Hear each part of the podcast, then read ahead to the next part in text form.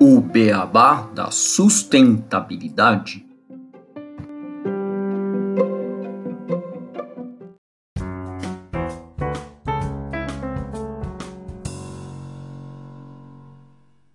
Bem-vindos ao podcast O Beabá da Sustentabilidade. Este é o episódio 80, Amazônia, Futuro e Presente. Para discutir esse tema hoje, eu e o Renato Gatti, nós temos a honra de receber a Valcleia Solidade, que é a atual superintendente de desenvolvimento sustentável de comunidades da Fundação Amazônia Sustentável. A Val ela é formada em gestão pública e possui especialização em inovação e difusão tecnológica. Tudo bem, Renato? Tudo bem, Val? Como estão vocês? Olá, Gustavo, Renato. Estou bem, graças a Deus. Estamos aqui direto de Manaus. É um prazer muito grande poder entrar nesse debate tão atual e tão necessário nesse momento. Com certeza, Val. Primeiramente, vou dar um olá aqui a todos, mas muito bom te receber, um prazer. Tudo bem aqui também, Gustavo? Espero que todos estejam bem. E a gente vai contextualizar e abrir esse tema com algumas notícias, né, Gustavo? Isso. Bom, hoje a gente vai só trazer aqui um apanhado de manchetes recentes sobre a Amazônia para contextualizar e dar uma pincelada sobre a, a, presente situação. Peguei algumas notícias só dessa semana, por exemplo, a gente está gravando o episódio no dia 2 de junho de 2022, e, por exemplo, no portal Terra, dia 1 mostra que, de acordo com dados do INPE, a Amazônia, né, a maior floresta tropical do mundo, teve 2.287 focos de incêndio no mês de maio, que foi o maior número para esse mês em 18 anos. Outra manchete, um pouquinho mais antiga, de dois dias atrás, do jornal da USP, fala que as andoras azuis que migram para a Amazônia, quando elas voltam da Amazônia, elas voltam contaminadas por mercúrio. E mais uma do G1 do dia 27 de maio, que ela fala que o desmatamento aumentou, principalmente nas áreas de conservação estaduais, áreas que não deveriam ter nenhum tipo de desmatamento. Então, o que a gente coloca em qualquer busca por notícias sobre a Amazônia, essas são as primeiras que aparecem, elas não são tão positivas. Nós vamos ver hoje se é isso mesmo, se estamos estragando o presente, eliminando o futuro, ou se há como nós atuarmos em conjunto com a floresta e não de encontro a ela, aprendendo com os povos e assim criando um futuro tanto para a floresta como para nós. Não é? Afinal, sustentabilidade é pensar em gerações futuras no meio ambiente, na sociedade e na economia. Isso, Gustavo. E apenas para a gente contextualizar rapidinho aqui, né, a Amazônia, ela compreende um conjunto de ecossistemas que envolve a bacia hidrográfica do rio Amazonas, bem como a floresta amazônica, e é considerada a região de maior biodiversidade do planeta e o maior bioma do Brasil. Ela não é exclusivamente brasileira, sendo portanto encontrada em outros países como Bolívia, Colômbia, Equador, Guiana, Guiana Francesa, o Peru, Suriname, Venezuela, Considerando toda a abrangência né, em outros países, o bioma apresenta cerca de 6,9 milhões de quilômetros quadrados, sendo que 4 milhões 169.943 quilômetros quadrados encontram-se no nosso país, no Brasil, segundo dados do IBGE. E no nosso país, ela ocupa aproximadamente 49,29% do território, o bioma amazônico, e está presente nos estados do Acre, Amapá, Amazonas, Pará, Roraima, Rondônia, Mato Grosso, Maranhão e Tocantins. É um gigante. Nele existem aproximadamente 33 milhões de habitantes vivendo na Amazônia, incluindo cerca de 1,6 milhão de indígenas. A Amazônia ela abriga a floresta amazônica, que é considerada a maior floresta tropical do mundo, abrangendo uma área de mais de 5 milhões de quilômetros quadrados, que conta com um elevado número de espécies, tanto animais e vegetais, e, né, como já comentei, rica em sua biodiversidade. A vegetação, de uma maneira geral, é caracterizada por floresta densa e pela preservação de árvores de grande porte, e o bioma possui cerca de 3 milhões e 600 mil quilômetros quadrados de florestas contínuas e conta com cerca de 14 mil espécies de plantas que se dividem em árvores, ervas, arbustos, trepadeiras e outras. Desse total, cerca de 76% encontra-se no Brasil. A floresta também apresenta um elevado potencial medicinal e econômico, e é possível encontrar espécies de bromélias e orquídeas, bem como seringueiras, buritis, entre outras plantas e árvores. Já a fauna da Amazônia é extremamente rica. Estudos indicam que é possível encontrar na região cerca de 30 milhões de espécies animais. E apesar disso, a fauna desse bioma não é totalmente conhecida. É composta especialmente por aves, roedores, répteis, insetos e anfíbios. Os tucanos, as araras, os papagaios, os macacos, as onças, os jacarés e os peixes-bois são símbolos desse bioma. A Amazônia também abrange a região da Bacia Amazônica, considerada a maior bacia hidrográfica do planeta, que ocupa mais de 7 milhões de quilômetros quadrados. E o principal rio é o Rio Amazonas, o qual possui mais de 1.100 afluentes que neles desagam, e nos rios da Amazônia concentram-se cerca de 85% dos peixes de toda a América do Sul. Bom, então a gente está falando aqui de um bioma gigantesco, extremamente rico em biodiversidade, em plantas, em animais, e a gente vai conversar sobre esse futuro e presente da Amazônia aqui com a Val. Eu vou começar, Val, gostaria que você nos contasse um pouquinho mais sobre a FAS, a sua origem e atuação, para a gente ir aquecendo os motores e entrando nessa discussão.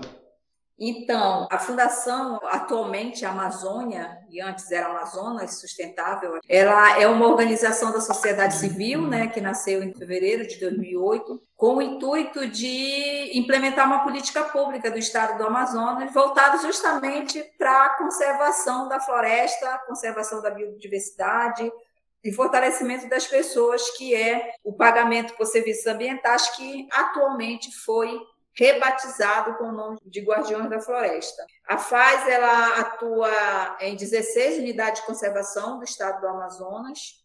Nós estamos em 582 comunidades desses 16 territórios, em mais de 10 milhões de hectares. Né? A gente tem aí um público de mais de 39 mil pessoas que a gente trabalha. Então, a FAZ ela nasceu com essa estrutura de implementar a política, mas também de captar recurso para fortalecer essa política lá na ponta. Tanto que nesses 14 anos, e a FAS vai fazer 15 anos em fevereiro do ano que vem, então, além do pagamento, tem uma série de programas e projetos que nós implementamos nesses territórios para fortalecer essa política. Então, a gente tem uma série de temáticas, a gente tem uma abordagem muito sistêmica e a gente está muito baseado nos ODS, dos Objetivos de Desenvolvimento Sustentável. A gente trabalha as várias temáticas da primeira infância até a terceira idade, aí passando pelas ações de geração de renda, infraestrutura, empoderamento das comunidades a parte voltada para a conservação ambiental e vários projetos direcionados também para ajudar a fortalecer as políticas públicas dentro desses territórios. Então, como ponto de chegada, é isso que eu gostaria de trazer, no geral, das ações que a FAD desenvolve. Legal. E a gente colocou logo na introdução né, aquele questionamento inicial que mostra que as notícias que vêm para as pessoas são negativas em relação a Amazônia. A gente está perdendo essa batalha para tornar a Amazônia sustentável ou é apenas uma percepção? Olha, eu não diria assim que a gente está perdendo a batalha, porque eu acho que enquanto tiver um cidadão de pé lutando pela conservação, a gente não pode dizer que essa batalha está perdida. Mas a gente tem a clareza de que é preciso dobrar os esforços, triplicar, para que de fato a gente possa olhar para a Amazônia as pessoas, infelizmente, existe ainda um grande segmento que acha que quando a gente fala de manter a floresta em pé, isso causa um atraso no desenvolvimento. Mas eu acredito que o desenvolvimento ele está muito ligado da forma como você olha as coisas, da forma como essas coisas são implementadas. Vocês até falaram das espécies, da questão da perda das espécies animais, vegetais. E eu queria falar da espécie humana, porque dentro desse cenário, nesse contexto, tem as pessoas. E essas pessoas estão em territórios isolados, muitas vezes com ausências de políticas públicas mais efetivas. Eu estou falando aqui de educação e saúde. A pandemia mostrou isso para a gente, de fato. Essa questão dessa ausência foi muito evidente. Mas também existe um povo que batalha pelo território, que está ali conservando, que está ali lutando, que é o guardião de fato, que faz o papel, muitas vezes, que as políticas públicas não conseguem fazer. A gente tem hoje os territórios sendo invadidos por piratas, sendo invadido pelo tráfico, pelas drogas. Isso é outra realidade que as pessoas não contam, infelizmente. Né? As pessoas olham para a Amazônia, enxergam, claro, o desmatamento está mais evidente, está mais evidente a questão do foco de calor, as queimadas, mas tem outras mazelas sociais que esses territórios sofrem que geralmente não vêm à tona, que somam a tudo isso. E aí é importante ressaltar que essa batalha a gente vai lutar como instituição que nós somos, lutar até o fim para que de fato a gente possa desenvolver na cabeça daqueles que ainda pensam que a floresta em pé atrapalha o desenvolvimento, que não, muito pelo contrário. A gente tem aí uma biodiversidade enorme à disposição, que a gente pode transformar, fazer a floresta gerar uma outra economia para a região amazônica. Eu costumo falar que se o fato de você derrubar a floresta trouxesse riqueza e desenvolvimento, eu vou falar do meu estado, eu moro em Manaus, no Amazonas, desde 2004, mas eu nasci no Pará, numa comunidade quilombola, 40 quilômetros de Santarém. E o Pará, durante muito tempo, assumiu o ranking de desmatamento e está no noticiário o tempo inteiro, mas quando você vai olhar a riqueza dos estados, ele está em 12, se eu não me engano, ou 14. Então, botar a floresta no chão não significa enriquecer o Estado, significa cada vez mais enriquecer uma camada menor da sociedade, que são os dominantes, que não é só aqui na Amazônia, mas é no Brasil como um todo, e com isso causar ainda mais mazela social e pobreza para as populações tradicionais e para as populações que vivem nesses territórios, que já vivem sem acesso a políticas públicas de fato que desenvolvam os territórios, que não têm acesso muitas vezes a crédito, que não têm acesso às políticas sociais, seja educação ou saúde, mas que estão nesses territórios ali batalhando todos os dias, cuidando, fazendo a conservação, protegendo os lagos, protegendo os territórios e que essa população muitas vezes é invisibilizada tanto pelas políticas públicas, poderes públicos em gerais, a gente está falando, a gente tem gestores públicos engajados e preocupados em desenvolver os territórios, organizações nesses territórios também fazendo um trabalho socioambiental bem forte, mas isso não é suficiente, porque para investir nesses territórios você precisa ter recurso financeiro disponível, porque você precisa o Estado, aí falando do Amazônia, a gente está falando da Amazônia em geral, da, da, Amazônia brasileira, porque o desmatamento não acontece só aqui, acontece nos estados aí que vocês já citaram, da Amazônia, e que a Amazônia não é só brasileira, é importante todo mundo entender isso também, e que muitas vezes precisa investir, e o investimento é alto. E muitas vezes uma comunidade que não tem tanto eleitor não gera tanto benefício político. E acaba muitas vezes sendo esquecida também, e esse investimento não chega lá na ponta. Eu estou falando de forma muito geral. A fundação é uma organização apartidária, ela não se envolve, não defende partido político, os interesses políticos, mas a gente, é claro, é uma organização socioambiental que trabalha com a questão da conservação da floresta e o nosso foco são as pessoas. E a gente precisa fortalecer essas pessoas na ponta e é importante se destinar, sim, recursos financeiros para que essas populações, de fato, possam receber o que elas merecem lá na ponta, seja no âmbito é, social, econômico e ambiental, e também com isso a gente garantir que a conservação ela esteja de uma certa forma numa pauta prioritária para todos os segmentos e que seja uma preocupação de todos os brasileiros. Não é só quem é comunitário ou quem vive na Amazônia que tem que ter essa preocupação com a Amazônia, porque muitas vezes no território como a Amazônia que é mais da questão de, da bioeconomia e do extrativismo, também transitam por aqui grandes empresários que vêm de uma outra região com um olhar de monocultura que não é adequado para o território e que muitas vezes não vai trazer benefício a não ser para um pequeno grupo ali de enriquecer cada vez mais a classe mais dominante e empobrecer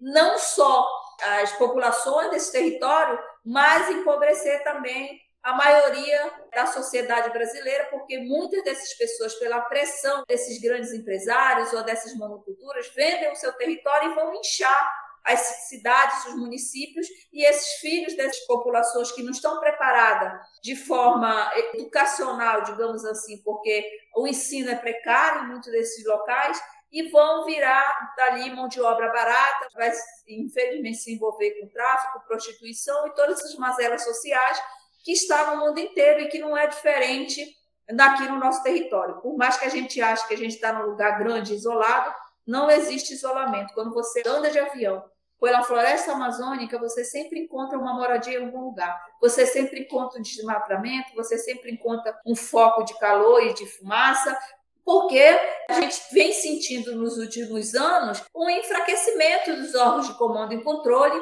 e todo mundo fala isso todos os dias, e às vezes eu ainda me choco quando amigos meus que eu conheço perguntam, mas Val, é verdade mesmo que a Amazônia está pegando fogo, ou isso é mais uma estratégia para a ONG ganharem dinheiro em cima disso? Gente, pelo amor de Deus, em que mundo essas pessoas vivem de fato? Ninguém é capaz de encenar um grande incêndio, ninguém é capaz de encenar um grande desmatamento. As imagens, elas são reais, elas existem, as populações estão sofrendo com isso. E quem vai sofrer não é só quem está passando por essa situação, é o Brasil inteiro, o mundo inteiro. E se a Amazônia não fosse tão importante, não seria um tema tão evidenciado por todos os países e todo mundo olhando e cobrando do Brasil para a questão da conservação. E por outro lado, a gente também tem aqueles que dizem assim: ah, mas os outros países destruíram tudo que tinha, agora querem cobrar da gente. Tá, mas a gente vai seguir um mau exemplo? Gente, a realidade está aí. Então, não porque ele fez, eu vou fazer. Então, já que tem a último garapé que eu vou desmatar na margem do garapé, porque eu vou secar, porque eu vou morrer de sede, porque o outro lá fez o mesmo.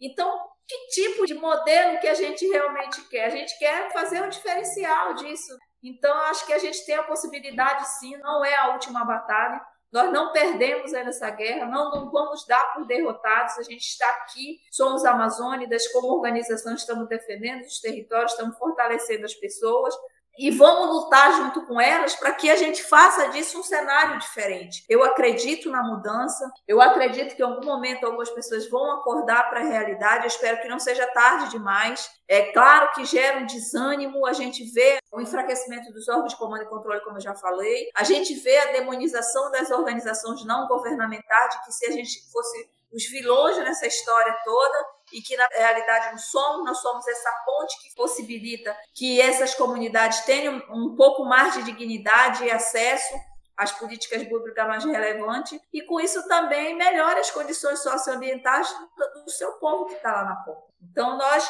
enquanto houver uma única segmento florestal em pé, enquanto houver um rio, enquanto houver uma espécie, nós estaremos na luta, porque a gente não vai desistir isso aqui facilmente. É muito legal ouvir você falando da batalha que a gente está passando para a preservação da Amazônia. Obviamente vocês não estão sozinhos, tem muitas pessoas boas que querem preservar no país inteiro, no mundo inteiro e buscando essa conservação e trabalhar a floresta em pé, trazendo o, o retorno que ela com certeza dá para o desenvolvimento sustentável, que é muito maior do que se a gente derrubar ela. Você falou vários pontos, né? Mas um que eu achei bem interessante foi justamente este manter a floresta em pé.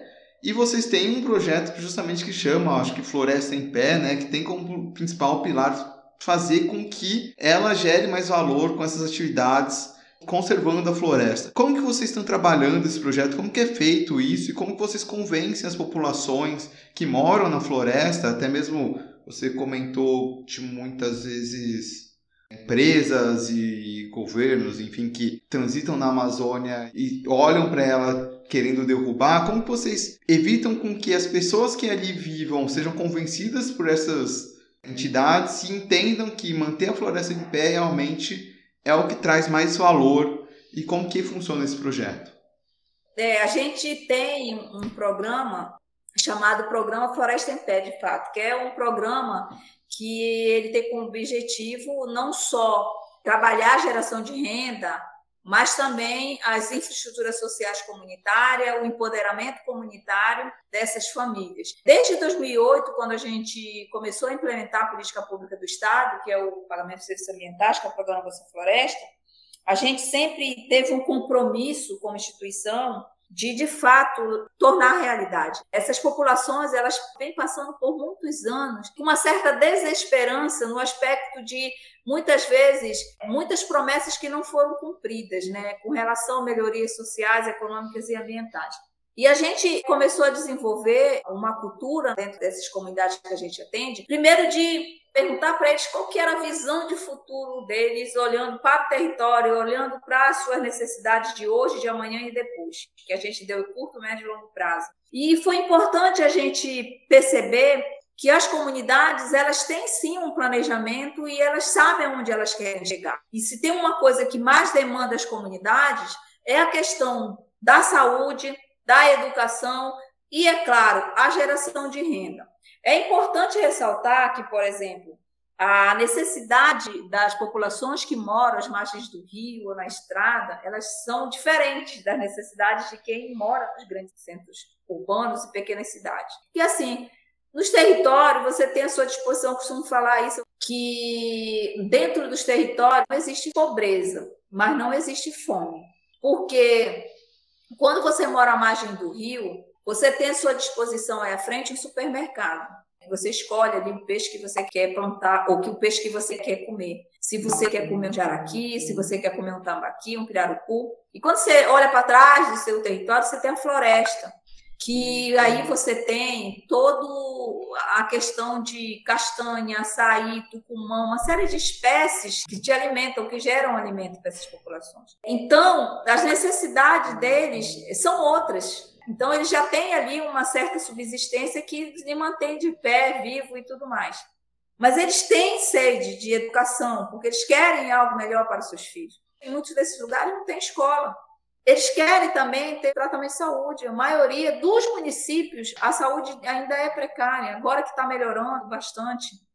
Mas você, por exemplo, não consegue fazer, às vezes, um atendimento rápido de saúde. Então, com o programa Floresta em Pé, que tem esse nome de manter a floresta em pé, ele tem várias ações que estão direcionadas para a infraestrutura comunitária. Então, a gente perguntou para as comunidades quais eram as suas demandas. Né? Então, vieram demandas de transporte comunitário, que a gente entende isso como infraestrutura social, construção de espaços para reuniões, construção de espaço para escola, é, melhorias dos espaços religiosos, né? Porque a gente, como organização também, que não é partidária e também não defende nenhum segmento religioso, a gente apoia todos os segmentos e até de melhorias de acesso a essas comunidades, como escada, coisa nesse sentido, né? Porque às vezes você vai numa comunidade, o barranco é lá em cima e você não tem nem como subir direito nessa comunidade. Então, desde essa infraestrutura necessária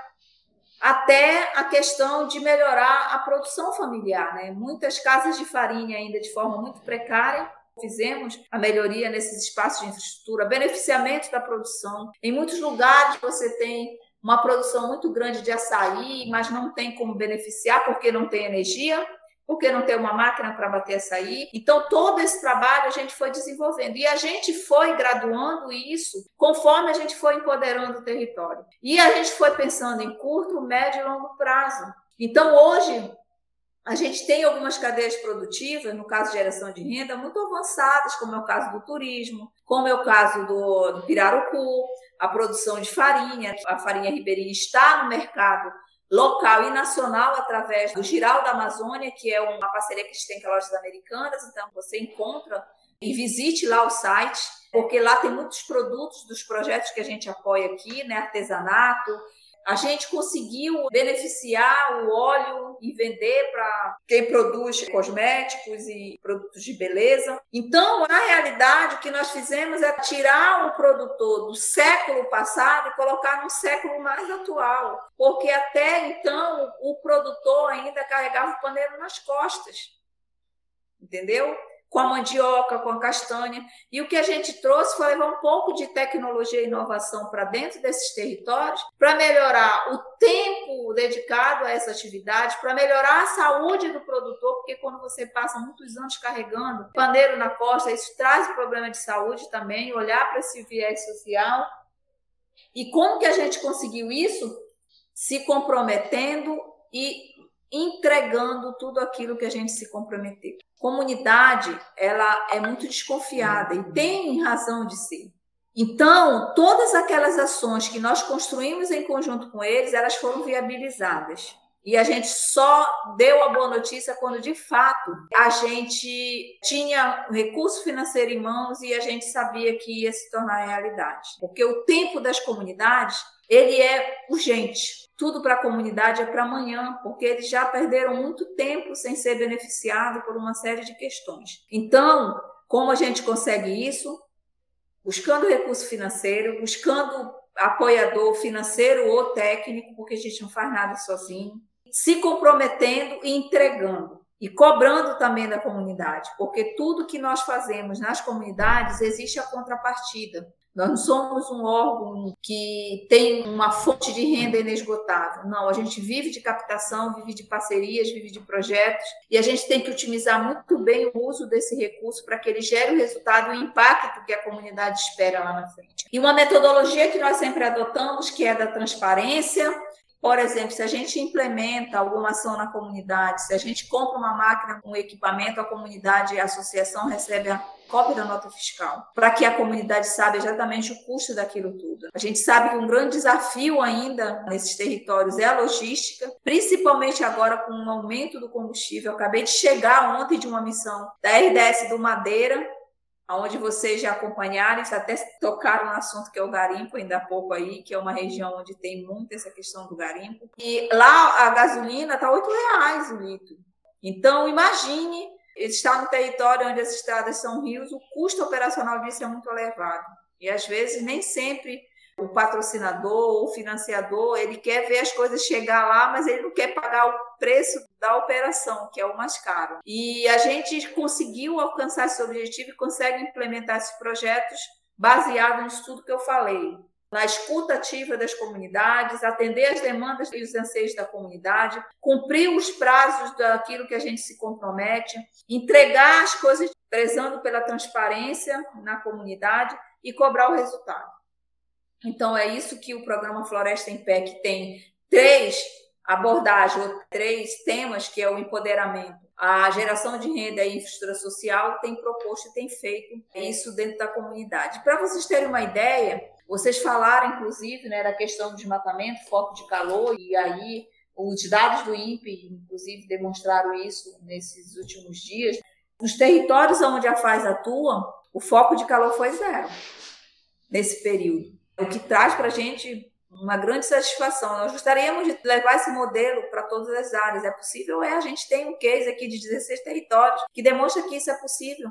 Isso não é mérito da fundação, isso é mérito principalmente de quem está no território, que foi buscar fazer outras alternativas também de geração de renda. É mérito também dos órgãos de gestão, aqui eu trago a SEMA, que é a gestora dos territórios, da Secretaria de Estado de Meio Ambiente. Trago aqui as associações das reservas, que têm um trabalho de monitoramento e acompanhamento em cada um desses 16 territórios. E os financiadores que acreditam, que vê o resultado e investem cada vez mais recurso financeiro para que, de fato, a gente possa continuar esse trabalho. E com relação à questão do desmatamento, é, por mais que tenha aumentado também nas unidades de conservação estaduais, nas 16 unidades onde a FAZ trabalha, a redução é de 53%.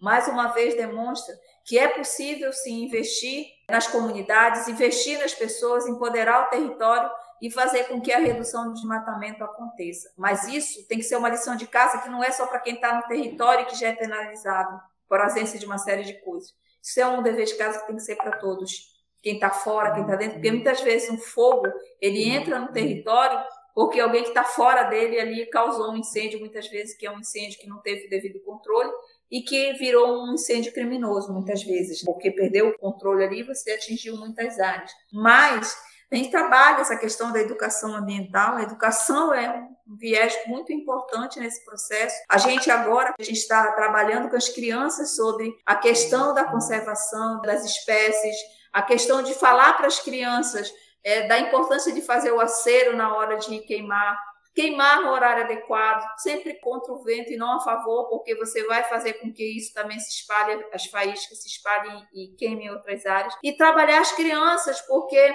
muitas vezes, no contexto da conservação, você tem já uma certa dificuldade de trabalhar aquela pessoa adulta que já tem uma percepção ou já tem uma opinião formada ali. E se essa opinião dela é aquela de que tem que derrubar tudo, é mais difícil ainda. Então, você trabalha as futuras gerações para que a gente tenha jovens mais conscientes, mais preocupados com a questão ambiental também. É uma dúvida que eu fiquei. Quando vocês fazem esse projeto, você falou muito de investimento que tem que ser feito, que as empresas ou organizações investem nas comunidades. Como é que fica a sustentabilidade de manter esses projetos pós, né? Porque uma hora pode ser que não tenha mais alguém querendo investir, mas para ser sustentável, né, nós vamos ter que manter o projeto e aumentar o projeto com as próprias verbas. Isso vai muito na parte de ensino ou, ou tem outras? O que mais você, vocês fazem nesse sentido? Então, olha, vocês falaram do programa Floresta em Pé, que é uma parte daquilo que a gente desenvolve dentro dos territórios. E a gente tem um programa que é o Programa de Educação para a Sustentabilidade. Inclusive, em 2019, a gente ganhou o Prêmio Unesco com esse projeto de Educação para a Sustentabilidade, que é justamente trabalhar a educação formal em parceria com os órgãos, que é a Fase Educação, no caso aqui a gente tem a parceria com a SEDUC, a gente tem a parceria com o CETAM, que é o Centro Tecnológico, que é um braço da SEDUC no estado, que trabalha com essa questão de curso médio, cosmético, curso de pequenas durações. A gente trabalha em parceria com o EA, a gente tem um curso, inclusive, de nível superior em parceria com o EA, para professores caboclos dentro de unidade de conservação, lá dentro do território, para formar mão de obra qualificada para isso. A gente trabalha muito com esse viés e eu acho que a formação, ela garante a sustentabilidade. A formação de mão de obra qualificada, que é nesse viés que a gente trabalha para complementar. Então, o TES ele é um alicerce para o programa Floresta em Pé. Por quê? Quando a gente trabalha lá na ponta, um Roberto, que mora no Tumbira, para ser um empreendedor do turismo, você está ali qualificando uma mão de obra, você está investindo no empreendedor que emprega as pessoas, e essas pessoas, ao ter dinheiro, ou com a sua produção, ou com o seu trabalho, elas têm como manter os projetos de infraestrutura social. Por exemplo, lá nessa mesma comunidade, a gente tem um sistema de abastecimento de água. A gente não tem uma rede como a gente tem nas cidades. A empresa que cuida da energia, a empresa que cuida da água, nas comunidades isso não existe. Esses investimentos eles são investimentos de gestão comunitária. Mas se você tem um Roberto que foi, passou por um processo de formação e se tornou um empreendedor, que hoje gera emprego para outras pessoas e tem um dinheiro, o Roberto pode pagar uma taxa para a água. Amanhã, se aquela bomba quebrar, eles têm um dinheiro em caixa para fazer a manutenção. Então a gente trabalha muito nesse viés de que a melhoria ela vem, mas tem um preço e que esse preço a comunidade precisa se responsabilizar. Então, a gente tem sempre trabalhado com esse viés e a educação vem também para fortalecer isso. Por outro lado, a gente também tem todo, além da infraestrutura social como água, tem energia. A gente está trabalhando agora com o beneficiamento da produção. Então, se a gente trabalha ali uma cadeia produtiva, que é do açaí, e aí a comunidade produz bastante, a gente provê uma máquina de açaí, a gente também já está trabalhando para que eles forneçam esse açaí para a merenda escolar. Eles vão receber pela essa produção. Já destinar um fundo de reserva para que quando aquela máquina der problema, a comunidade tenha como manter. Então, a gente não quer gerar nenhuma dependência, nem da FAZ e nem dos parceiros. Né? Então, a gente sempre trabalha com essa metodologia de que a gestão da infraestrutura é de responsabilidade da comunidade. Então, a gente trabalha, inclusive, uma temática dentro dos projetos que a gente desenvolve, que é a gestão de bens de uso comunitário. Então, a gente tem todo um manual de como fazer isso, com regra de funcionamento, quem vai ser o responsável por isso, como é que eles vão determinar um valor para a manutenção daquela bomba d'água, ou do transporte escolar, ou do barco que escoa a produção. Daquilo que você vende, qual percentual que vocês vão tirar para fazer a manutenção de toda essa infraestrutura que a comunidade está recebendo. Tudo não é mil maravilhas, se vocês disserem, mas isso funciona redondamente, Val? Nem sempre. Mas para nós, a gente não considera isso erro, a gente considera isso lições aprendidas.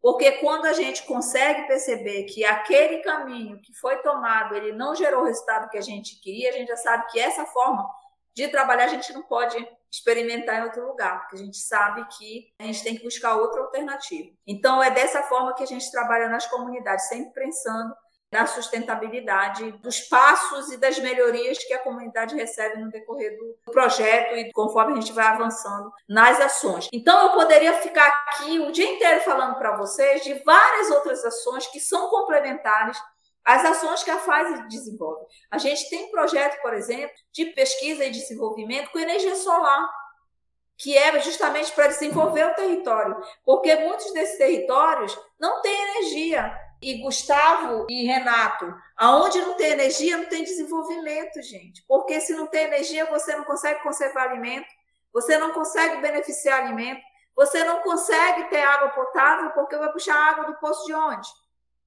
E tem lugares nesses territórios que o Luz para Todos, ou o Guinhão, que vem do Tucuruí, ou que vem não sei de onde, da rede nacional, integrada, desintegrada, sei lá como for, nunca vai chegar, porque o território é muito distante. Então, você precisa, de fato, propiciar uma outra alternativa. Então, a gente trabalha também, está trabalhando com o desenvolvimento desses projetos nesses territórios também de pesquisa e desenvolvimento com energia e com outras atividades que a gente está desenvolvendo. Então, a gente conseguiu levar para esses territórios, por exemplo, amanhã, se vocês quiserem fazer um podcast com um, um, jovem que é repórter da floresta, que é um programa que a gente tem dentro da educação, vocês podem conectar diretamente aí, como vocês estão falando comigo, com eles lá na comunidade, para ter essa percepção, para perguntar para eles do olhar deles como eles enxergam a Amazônia. A mesma pergunta que vocês fizeram para mim, podem perguntar para eles e vocês vão ter, até sugiro, ter um olhar de quem está lá na ponta, né? Porque uma coisa é eu, Valcleia, que tudo bem, nasci, cresci em comunidade, me considero comunitária,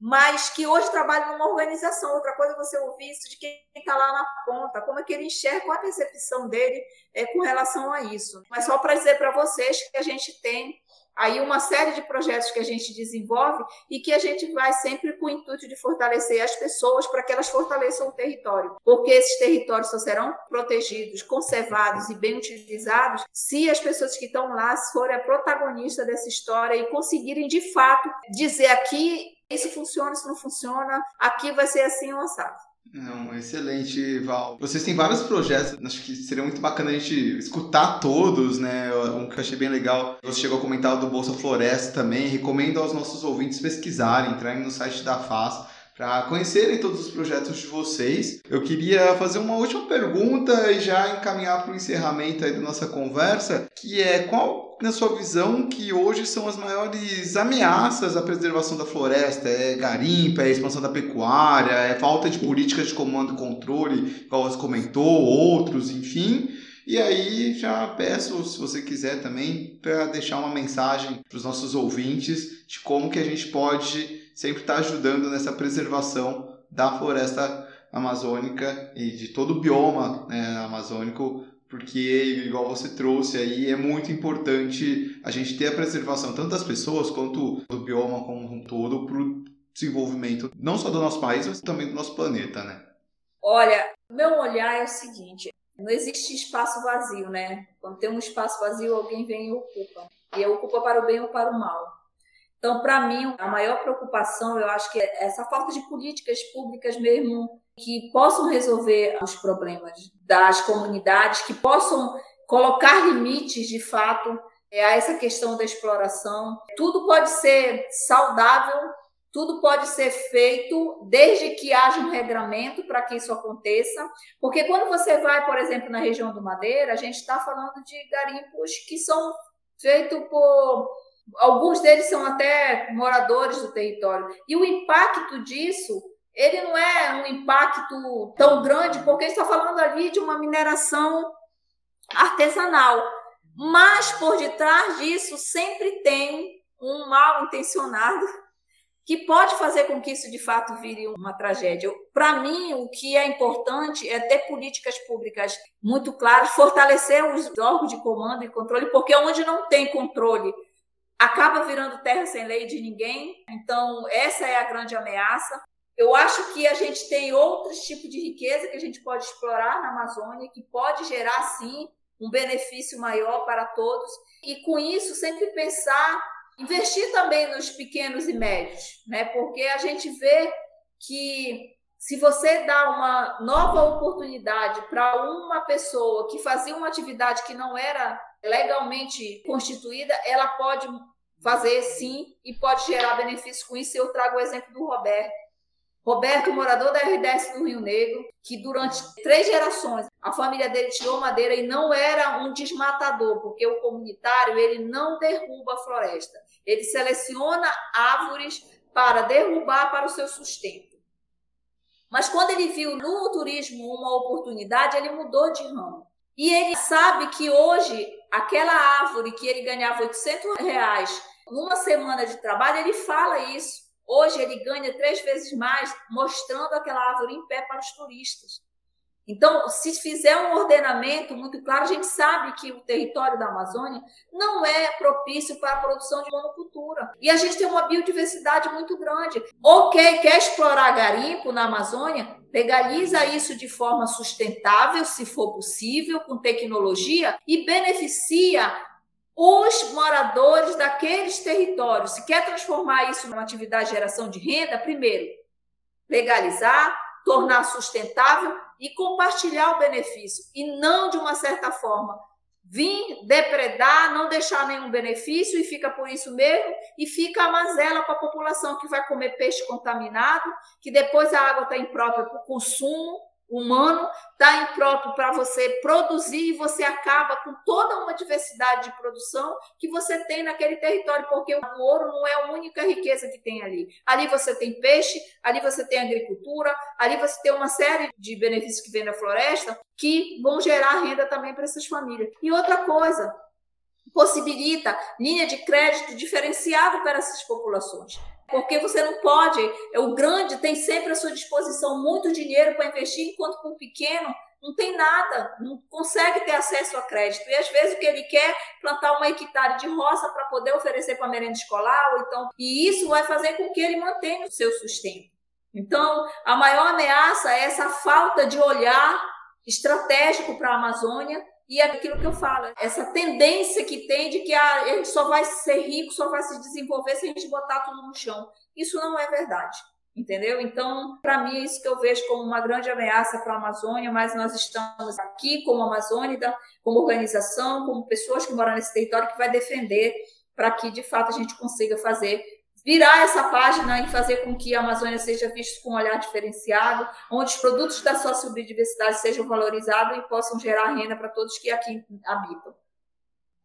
Com certeza, como podcast, a missão de divulgar esse tipo de informação para que a gente acabe com esse tipo de pensamento, realmente, que a Amazônia precisa ser destruída para você conseguir ter um maior uso do solo, maior uso. Não, isso é um pensamento completamente errado. A gente precisa pegar essa informação e esse conhecimento cada vez mais levar a mais pessoas. Não, com certeza, Gustavo Val. Bom, então vamos às nossas curiosidades deste episódio. Gustavo, que hoje está num formato um pouco diferente.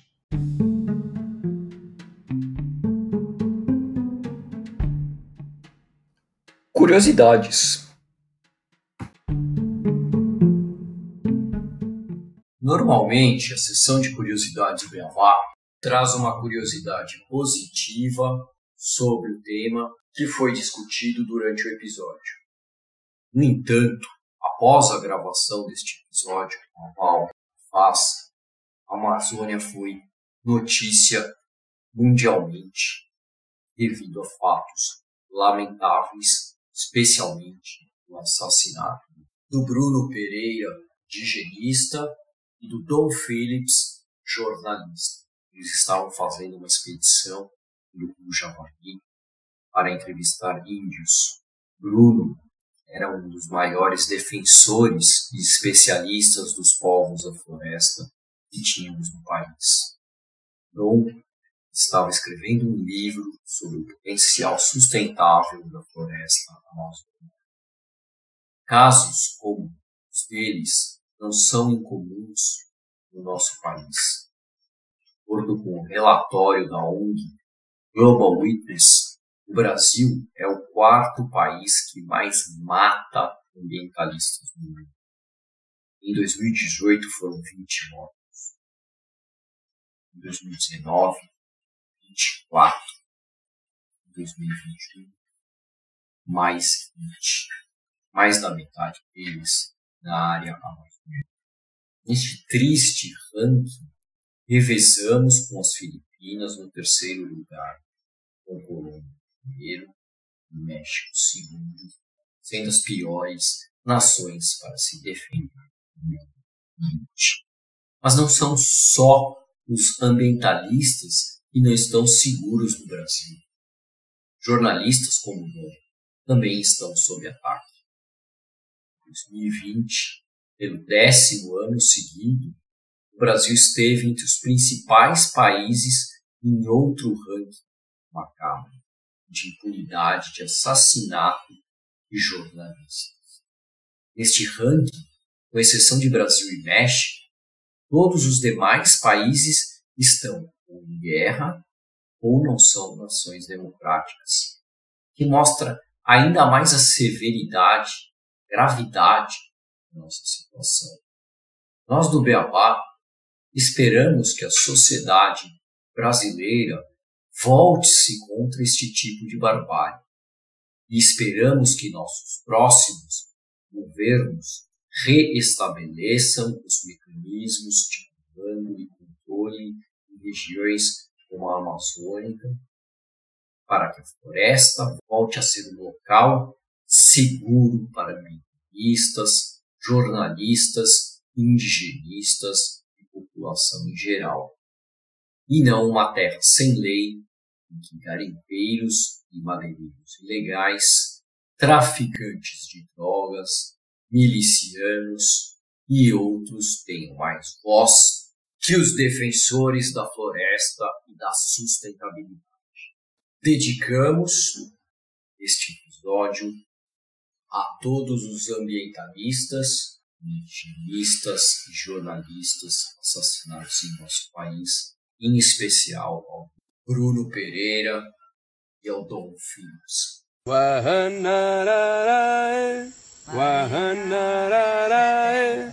Marina Wakenade Marina Wakenade Wakenade Marina Wakenade Tabarini Hezawedani Tabarini Hazawedani Agora. Hawanararae Hawanararae Uma ótima lembrança, recordação, essa homenagem que deixamos aqui, Gustavo, com a música que o Bruno canta para os nossos ouvintes e que esse cenário em nosso país realmente pare e que a gente possa viver em harmonia com a natureza e os povos em paz em seu ambiente. Queria te agradecer, Val, pela sua participação aqui na nossa conversa, no nosso podcast. Foi excelente ouvir. É, acho que o papo poderia durar muito mais, então eu convido você e vocês da fase ou pessoas, né, que estão morando aí na Amazônia, participando dos projetos de vocês, a voltarem ao nosso podcast para a gente conversar e continuar sempre esse debate é muito rico e importante para que né, todos os que escutam o podcast, não só os que escutam os podcasts, todas as pessoas possam ter conhecimento né, sobre o tema e sobre a importância de preservar a floresta. Agradeço também aos nossos ouvintes, muito obrigado. Até o próximo Beabá da Sustentabilidade. Olha, a gente agradece por participar, é sempre importante trazer esse debate à luz das pessoas que realmente não têm conhecimento sobre a Amazônia. E eu faço um convite. Primeiro, visitem a Amazônia, valorizem o nosso território E para você que quer defender a Amazônia e quer contribuir com as causas que a FAZ defende, entre no nosso site, doe, porque é, manter a floresta em pé é, requer um esforço financeiro muito grande e a gente acredita que tem muita gente também que defende essa causa e nós agradecemos a todos aqueles que puderem contribuir. Com certeza, reforço isso para todos os ouvintes e ouvintas, né? E aqui também agradeço novamente a Val, a Faz, pelo excelente episódio e, bom, até o próximo episódio do Beabá da Sustentabilidade, aqui o Beabá é sustentável.